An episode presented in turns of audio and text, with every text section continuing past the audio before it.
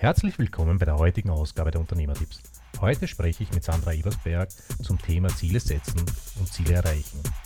Sandra hat eine eigene Mastermind-Gruppe für Unternehmerinnen und begleitet sie auf ihrem Weg zum Erfolg.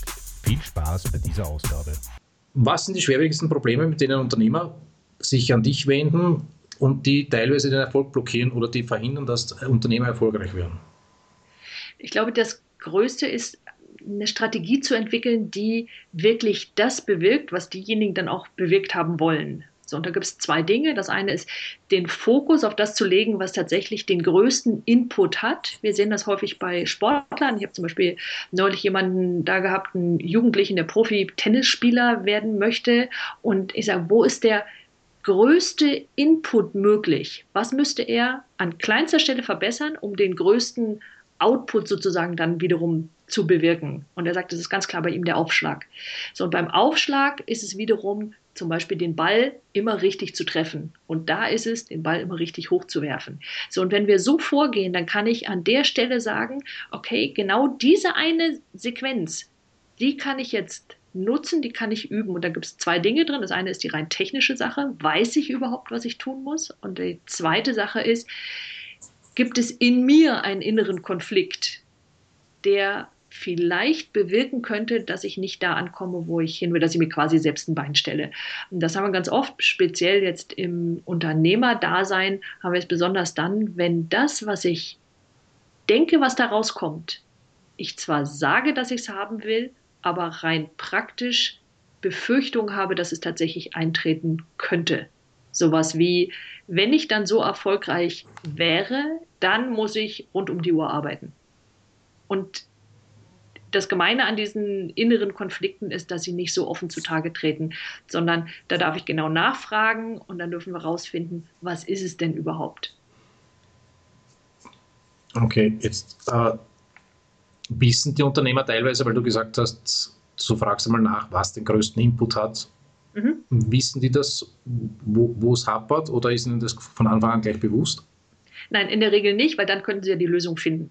Ja, ja. wenn ich weiß, was ich ist, wenn, wenn ich weiß, welche Frage ich überhaupt stellen muss, dann kann ich eine Lösung finden. Nur meist ist es so, dass schon das Ziel entweder unklar ist oder die Strategie. Wenn ich jetzt sage, gut, ich will in drei Monaten da und dort sein, dann muss ich gewisse Vorannahmen treffen. Zum Beispiel könnte ich sagen, wenn ich in drei Monaten meinen Gewinn verdoppeln möchte, dann brauche ich Vorannahme 100 Prozent mehr Traffic auf meiner Webseite. Mhm. So, wie ich das erreiche, jetzt kann ich wieder Vorannahmen treffen. Ich könnte zum Beispiel, und jetzt gibt es äh, letztlich ja endlose Spielarten.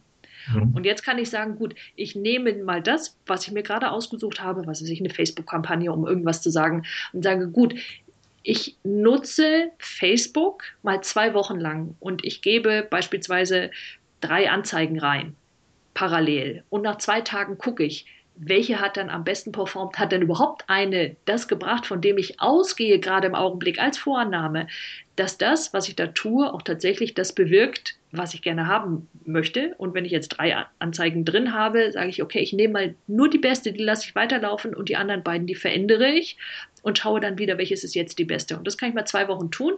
Und wenn ich dann das erreicht habe, was ich in zwei Wochen denke, schaffen zu können und zu wollen, mache ich damit weiter und nehme vielleicht noch eine zweite Strategie dazu. Ist da eine Logik soweit drin? Ja, das heißt, du fangst einmal mit ihnen an, äh, ein klares Bild von dem zu erzeugen, was sie überhaupt erreichen wollen. So ist es.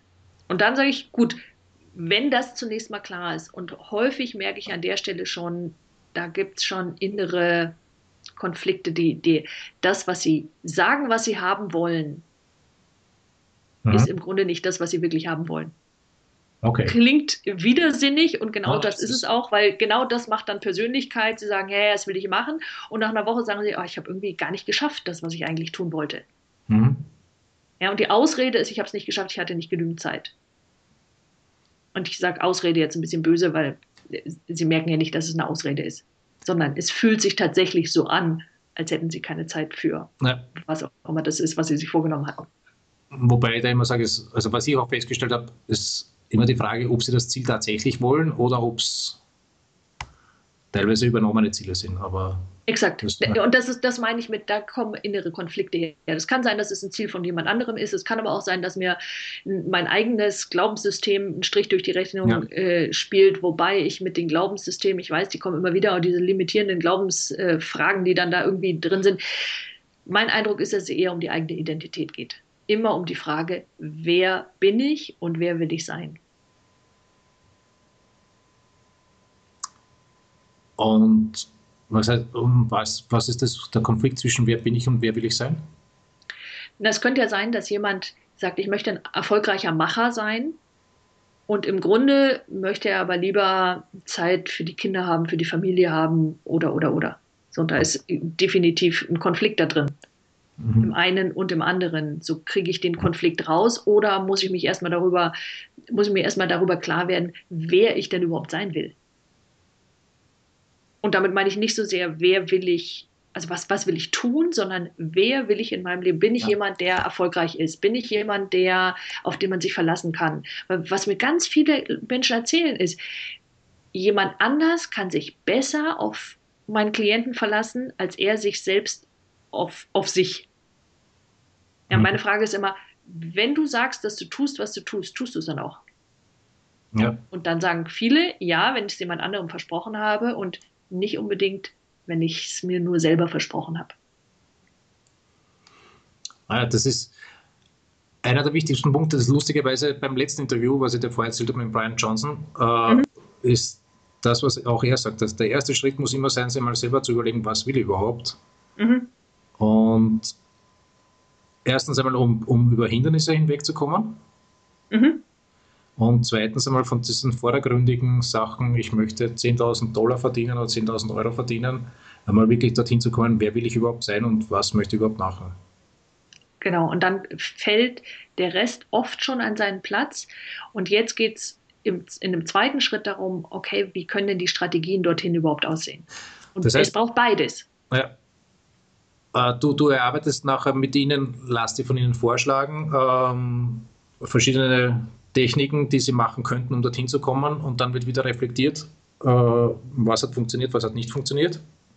Ja, in der Regel können das die Klienten dann alleine. Also es gibt zwei, es gibt ganz grob, es gibt zwei Richtungen bei mir. Es gibt das eine, das ist reine tatsächlich Mentorenschaft, da bin ich mit dabei und man sieht sich in Abständen von x Wochen. Mhm. Und das zweite ist reine Intervention, jemand weiß, was er zu tun hat und stellt fest, er tut es nicht. Das ist reine Intervention. Das sind zwei Sitzungen, manchmal sind es drei Sitzungen, relativ selten, wo wir genau dieses Thema angehen und nur dieses. Und da geht es darum, zunächst mal ein Ziel festzulegen, im Sinne von, was will ich denn stattdessen? Wie will ich denn agieren? Und es gibt mehrere Ebenen, wenn wir über Persönlichkeit reden. Es gibt die, die eine Ebene, da geht es um reine Bedürfnisse. Also Menschen haben sechs Bedürfnisse, die sie erfüllt haben wollen. Das größte Bedürfnis ist natürlich Sicherheit im Sinne von, ich muss ein Stück weit planen können, um überhaupt eine Vorstellung davon zu haben, dass das, was ich heute tue, morgen Auswirkungen hat, die ich irgendwie einschätzen kann. Das ist das, ich sag mal, Grundbedürfnis Sicherheit. Wie jemand das erreicht, dieses Gefühl von Sicherheit, weil am Ende ist es ja ein Gefühl, ist völlig unterschiedlich. So, der eine sagt, ich brauche sich 50.000 Euro auf dem Konto und der nächste sagt, oh, ich brauche eine Partnerschaft und der übernächste sagt, ein Paycheck vom Sozialamt genügt völlig und eine Einraumwohnung. Also auch da völlig unterschiedliche Art und Weisen, wie ich mein persönliches Sicherheitsbedürfnis erfüllen kann. Das zweite Bedürfnis wäre quasi genau das Gegenteil dessen, wäre sowas wie, ich will Abwechslung haben. Weil Sicherheit bedeutet nichts anderes, als ich weiß in jedem Moment, dass das, was ich heute tue, genau zu dem und dem führt. Das wäre aber relativ langweilig. Das heißt, auf der anderen Seite brauchen wir etwas, was uns herausfordert, also sowas, ich nenne es mal Abwechslung. Auch da wieder völlig unterschiedlich. Der eine sagt, ich muss, was weiß ich, mit dem Heißluftballon in die Stratosphäre äh, aufsteigen und der nächste sagt auch, alle drei Wochen Kino reicht völlig. Ja, völlig unterschiedlich, aber das Bedürfnis dahinter ist letztendlich dasselbe. Dahinter, also zusätzlich braucht es so etwas wie ein Gefühl für dass das, was ich tue, in Beziehung zu anderen steht. Ich möchte dafür vielleicht sowas wie Anerkennung haben oder ich möchte irgendwie in Beziehung zu anderen stehen und mich darüber reflektieren. Auf der anderen Seite möchte ich aber auch einzigartig sein für mindestens einen Menschen auf dieser Welt. Also was Besonderes sein. Und gerade Unternehmer haben hohes Bedürfnis in der Regel danach, einzigartig wahrgenommen zu werden. Meistens mehr als das Bedürfnis, in Beziehung zu zum Beispiel Angestellten und Arbeitnehmern zu kommen. Und dazu gibt es noch zwei, die eher für die, ja, ich sag mal, für, für wirklich Erfüllung im Leben stehen. Und das eine Bedürfnis ist eins danach, etwas zu tun, was mehr ist als nur für mich. Also für die Welt, aber mhm. es könnte genauso gut in einem Team arbeiten sein und alle zusammen arbeiten an einem bestimmten Ziel. Und der, das sechste Bedürfnis, was dann da noch steht, ist inneres Wachstum. So, und je nachdem, welches dieser Bedürfnisse für denjenigen, der da bei mir ist, ganz besonders wichtig ist und ob dieses erfüllt ist, fühlt er sich entweder glücklich oder nicht. So, das ist quasi unterste Ebene. Und wenn wir sehen, dass jemand unglücklich ist in irgendeinem Bereich seines Lebens, völlig egal welchem, dann können wir sicher sein, dass mindestens ein wirklich wichtiges dieser sechs Bedürfnisse nicht ausreichend erfüllt ist. So, und darüber stehen, ich sag mal, Werte. Ja, letztendlich, wenn wir über Sicherheit reden zum Beispiel oder darüber einzigartig zu sein oder darüber in Beziehung zu reden, dann steht dem ja ein Wert gegenüber, sowas wie Harmonie zum Beispiel für jemanden, der jetzt in Beziehung mit anderen gerne auf einer Augenhöhe gewissermaßen agieren möchte. So, und diese Werte, die können entweder zum Ziel führen oder eben nicht. Es kann sein, dass jemand, und ein ganz simples Beispiel, ich habe diese Werteliste mit meiner damals 16-jährigen Tochter gemacht, nur weil dieses Beispiel illustriert so klar, worum es geht. Und meine Tochter hatte als erstes also wir hatten mal wieder einen blauen Brief nach Hause bekommen.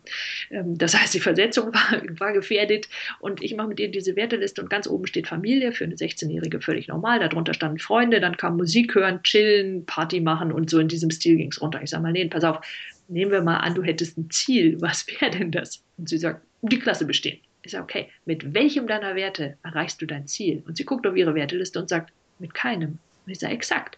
Weil was passiert ist, sie sitzt am Schreibtisch, macht ihre Mathehausaufgaben. Ihre Freundin Chrissy, Wert 2 auf ihrer Liste, ruft an und sie sagt, ja, ich komme.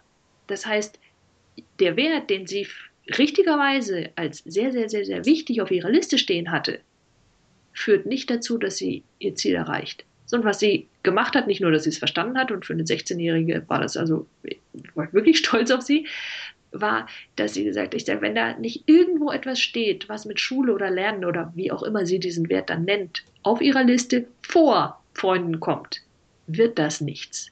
Und sie hat es tatsächlich geschafft, in diesem halben Jahr ihren Schnitt also wirklich anzuheben in einer Höhe, hätte ich niemals gedacht. Und das passiert, wenn plötzlich Identität, Werte und Ziel im Einklang stehen.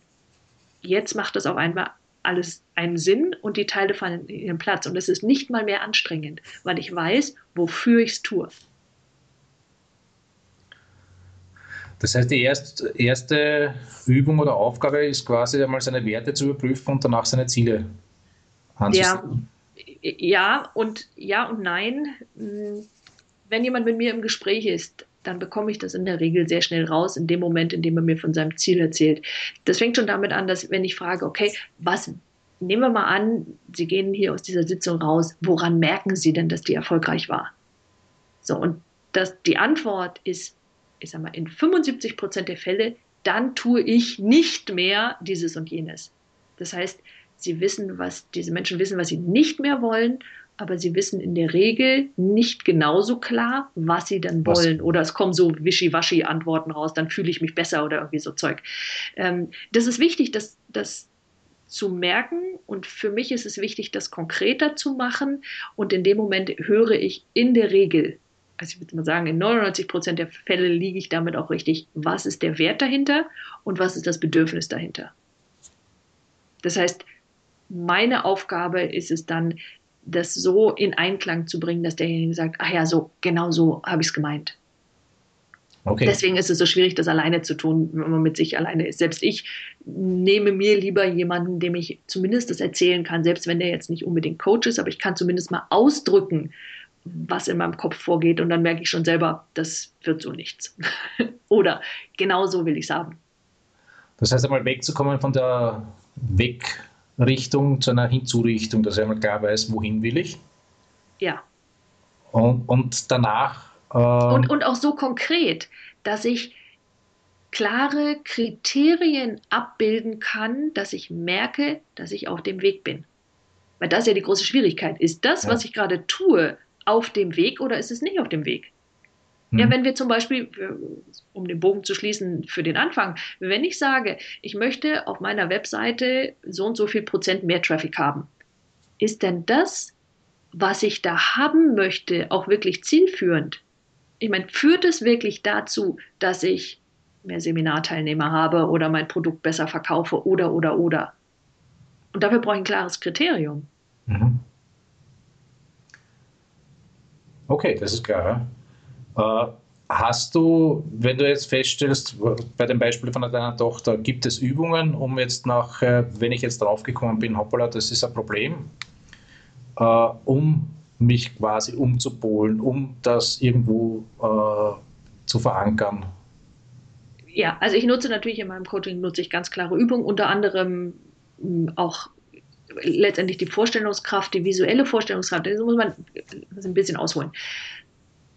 Wir haben in uns einen Teil, ich nenne ihn gern der andere Teil, weil wir nicht wirklich wissen, wovon wir reden. Psychologen würden vielleicht sagen, es ist das Unbewusste. Jedenfalls scheint es einen Teil zu geben, der für automatische Prozesse zuständig ist. Dieser Teil ist unglaublich stark uns dabei zu unterstützen, dahin zu kommen, wo wir hinwollen. Er muss nur wissen, wo wir hinwollen. Mhm. Weil anderenfalls tut er das, was er bisher immer getan hat, speziell dann, wenn wir unter Stress kommen, er sagt, oh, ich habe da kein Alternativverhalten, dann nehme ich mal das alte, das hat uns zumindest nicht umgebracht. Was eine ganze Menge ist, wenn wir unsere Evolutionsgeschichte anschauen. Heute nicht mehr, aber aus der ja. Geschichte heraus betrachtet, ist das ein ganz wichtiges Ziel gewesen. Das heißt, ich brauche ein Alternativverhalten und dafür kann ich meine Vorstellungskraft nutzen und das tue ich, wenn jemand im Coaching bei mir ist. Man kann das genauso gut auf der bewussten Ebene tun. Man setzt sich hin und sagt, okay, ja, so wie ich es gerade bei meiner Tochter erklärt habe, okay, welchen Wert bräuchte ich denn, um das zu erreichen? Und jetzt stelle ich den mal ganz oben auf meine Liste oder zumindest unter die ersten zwei oder drei. Mhm. Und sage, jeden Morgen, wenn ich aufstehe, erinnere ich mich daran und starte in den Tag mit einer inneren Intention von XYZ, was auch immer das für denjenigen dann nun war.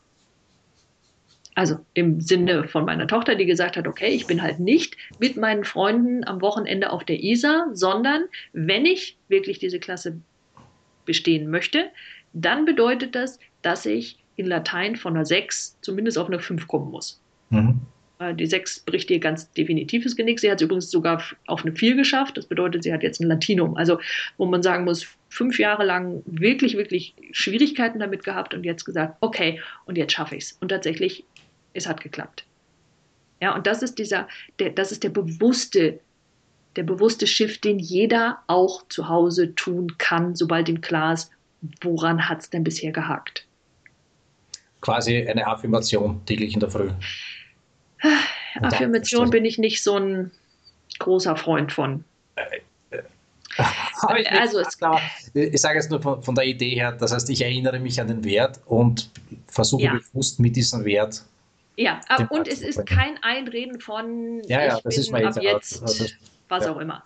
Weil unser anderer Teil, also unser Unbewusstes, wie gesagt, wir wissen nicht wirklich, wovon wir reden, braucht eine klare Anweisung. Und die klare Anweisung ist keine Ich bin Anweisung, sondern eine Vorstellung davon, wie ich mit einer bestimmten Situation umgehe. Und dann seh, sieht derjenige sich quasi zunächst mal von außen in dieser Situation und steigt dann in diese Situation ein und erlebt sich diese Situation schon, schon in der Art und Weise, erledigen, wie er es gerne haben möchte. Mhm. Letztendlich nichts anderes, als was unser Unbewusstes sowieso tut, wenn wir schlafen und träumen. Ja. Ja, wenn wir abends ins Bett gehen und mit einem Problem uns beschäftigt haben und dafür eine Lösung finden wollen, dann finden wir die buchstäblich im Schlaf. Und wir wissen heute aus der Schlafforschung, wenn wir Menschen direkt wecken, nachdem sie etwas geträumt haben, dann können sich die meisten an den Traum erinnern. Wenn wir die jetzt fragen, nachdem wir sie geweckt haben, was hast du geträumt? Dann erzählen uns Menschen quasi ganze Tagesabläufe. Tatsächlich haben sie aber nur wenige Minuten geträumt. Das heißt, wir lernen daraus mehrere Dinge, die wir nutzen können und die ich zumindest in meinem Coaching nutze. Wir können Zeitverzerrung nutzen. Das heißt, wir können diesen, diese mehrere Minuten uns anfühlen lassen, als wären es mehrere Tage oder noch länger und können dadurch Dinge üben. Mhm. Und wir wissen, dass unser Gehirn offensichtlich in der Lage ist, in diesen Schlafphasen, eigentlich Traumphasen, neue Synapsen zu bilden, was sehr viel schneller geht, als die meisten Menschen denken, dass es dauern würde. Was mit ein Grund dafür ist, warum ich Veränderungen in zwei bis drei Sitzungen schaffe, wo andere Ansätze Jahre zu brauchen. Weil ich genau diese Fähigkeit des Gehirns dafür benutze. Wenn ich, äh, wenn ich jetzt wieder zurückkomme und sage, ich möchte es mhm. selbst üben, mache ich quasi, ja. äh, wenn es okay war, war bei dir und möchte das jetzt nachher für die nächsten Fälle selbst schaffen. Das heißt, ich fange jetzt einmal an, mir äh, das selbst eine Vision, eine genaue Vision zu bilden und versuche das durchzuleben. Mhm. Ja, konkret an einer bestimmten Stelle. Was unser Gehirn dann tut, auch das ist eine Fähigkeit, die unser Gehirn von Natur aus mitbringt, es generalisiert. Das heißt, es weitet diese Fähigkeit auf ähnliche Situationen aus. So, das heißt, im Grunde, was Menschen immer mal wieder hinterher fragen, sie kommen aus der Stunde raus und sagen, ja, aber wenn ich das jetzt auch noch für X, Y und Z anwenden will, dann sage ich, mein, meine Antwort ist eigentlich letztendlich immer dieselbe. Es ist ähnlich genug, dass dein Gehirn anfängt, dich auch in dieser Situation mit diesem neuen Verhalten letztendlich hm, auszustatten. Und es ist etwas, was, was unser Gehirn von alleine tut. Wir, mhm. wir, müssen es nicht besonders auffordern dazu. Es ist etwas, was natürlicherweise unser Leben beeinflusst. Beispiel, wenn du das erste Mal zu mir nach Hause kämst, dann wüsstest du, dass die Türen Türen sind, weil sie ähnlich genug sind wie die Türen, die du bisher in deinem Leben gesehen hast. Das nennen wir Generalisierung. Und mhm. genauso sagt unser Gehirn, oh, diese Situation, die ist ähnlich genug, da kann ich das auch anwenden ich würde noch einen weitergehen, wenn jemand bei mir war, dann ist die Struktur, die unter allem liegt, so verändert, dass der, das Gehirn in der Lage ist, auf viele verschiedene Situationen andere, neue, bessere Strategien anzuwenden. Okay,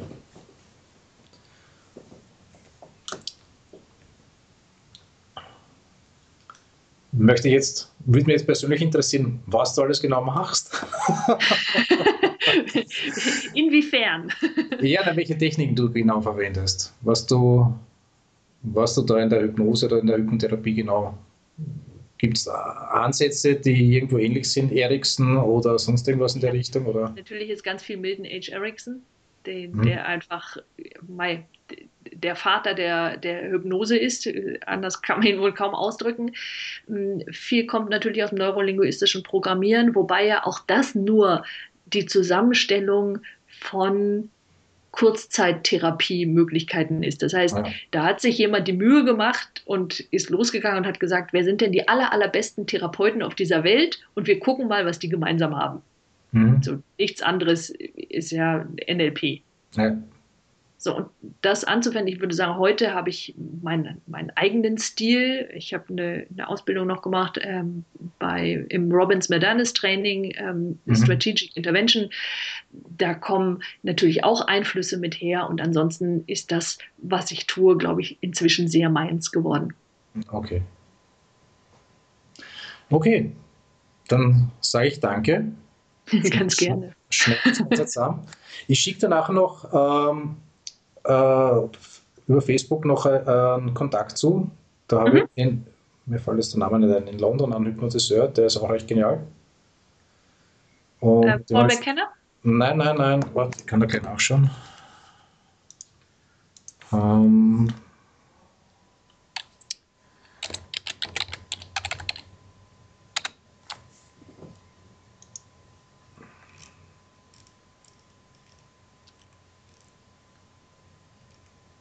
der Anthony Jackwin.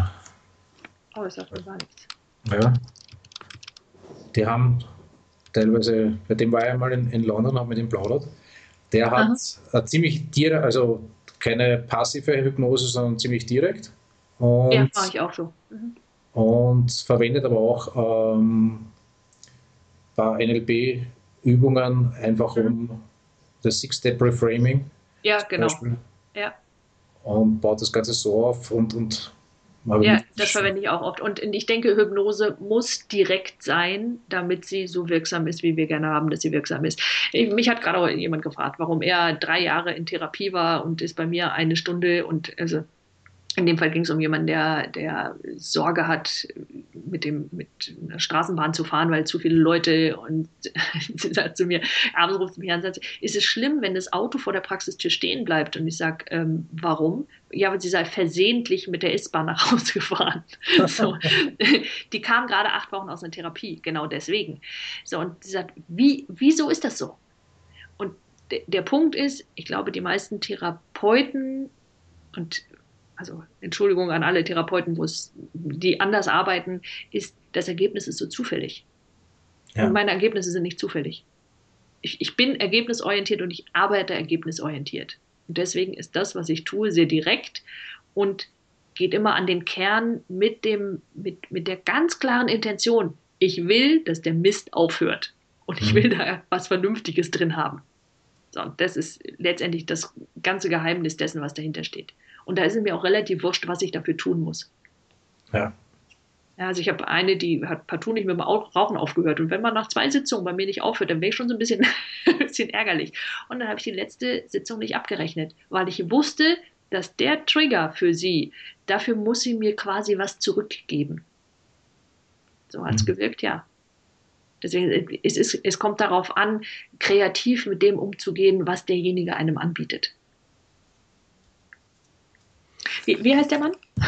Ich schicke das durch, ja. Die haben ja, auch, äh, die haben auch eine geniale ähm, Convention einmal im Jahr, Hypnose-Convention, wo sie Ach, cool. von ganz, ganz Europa die Koryphäen unter Anführungsstrichen oder das, was ah, super. Die, die, jugendliche Forschung, sage ich jetzt einmal dazu, äh, von Schweden bis England und schicke da durch.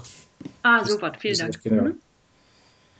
Okay, dann wünsche ich dir in sieben Minuten beim nächsten Termin viel Spaß. Ja, danke. Und ich rühre mich wieder bei dir. Super. Danke. Also, Ciao. Tschüss. Ich hoffe, euch hat diese Ausgabe von Unternehmertipps gefallen. Ihr findet Sandra unter sandra-eversberg.de.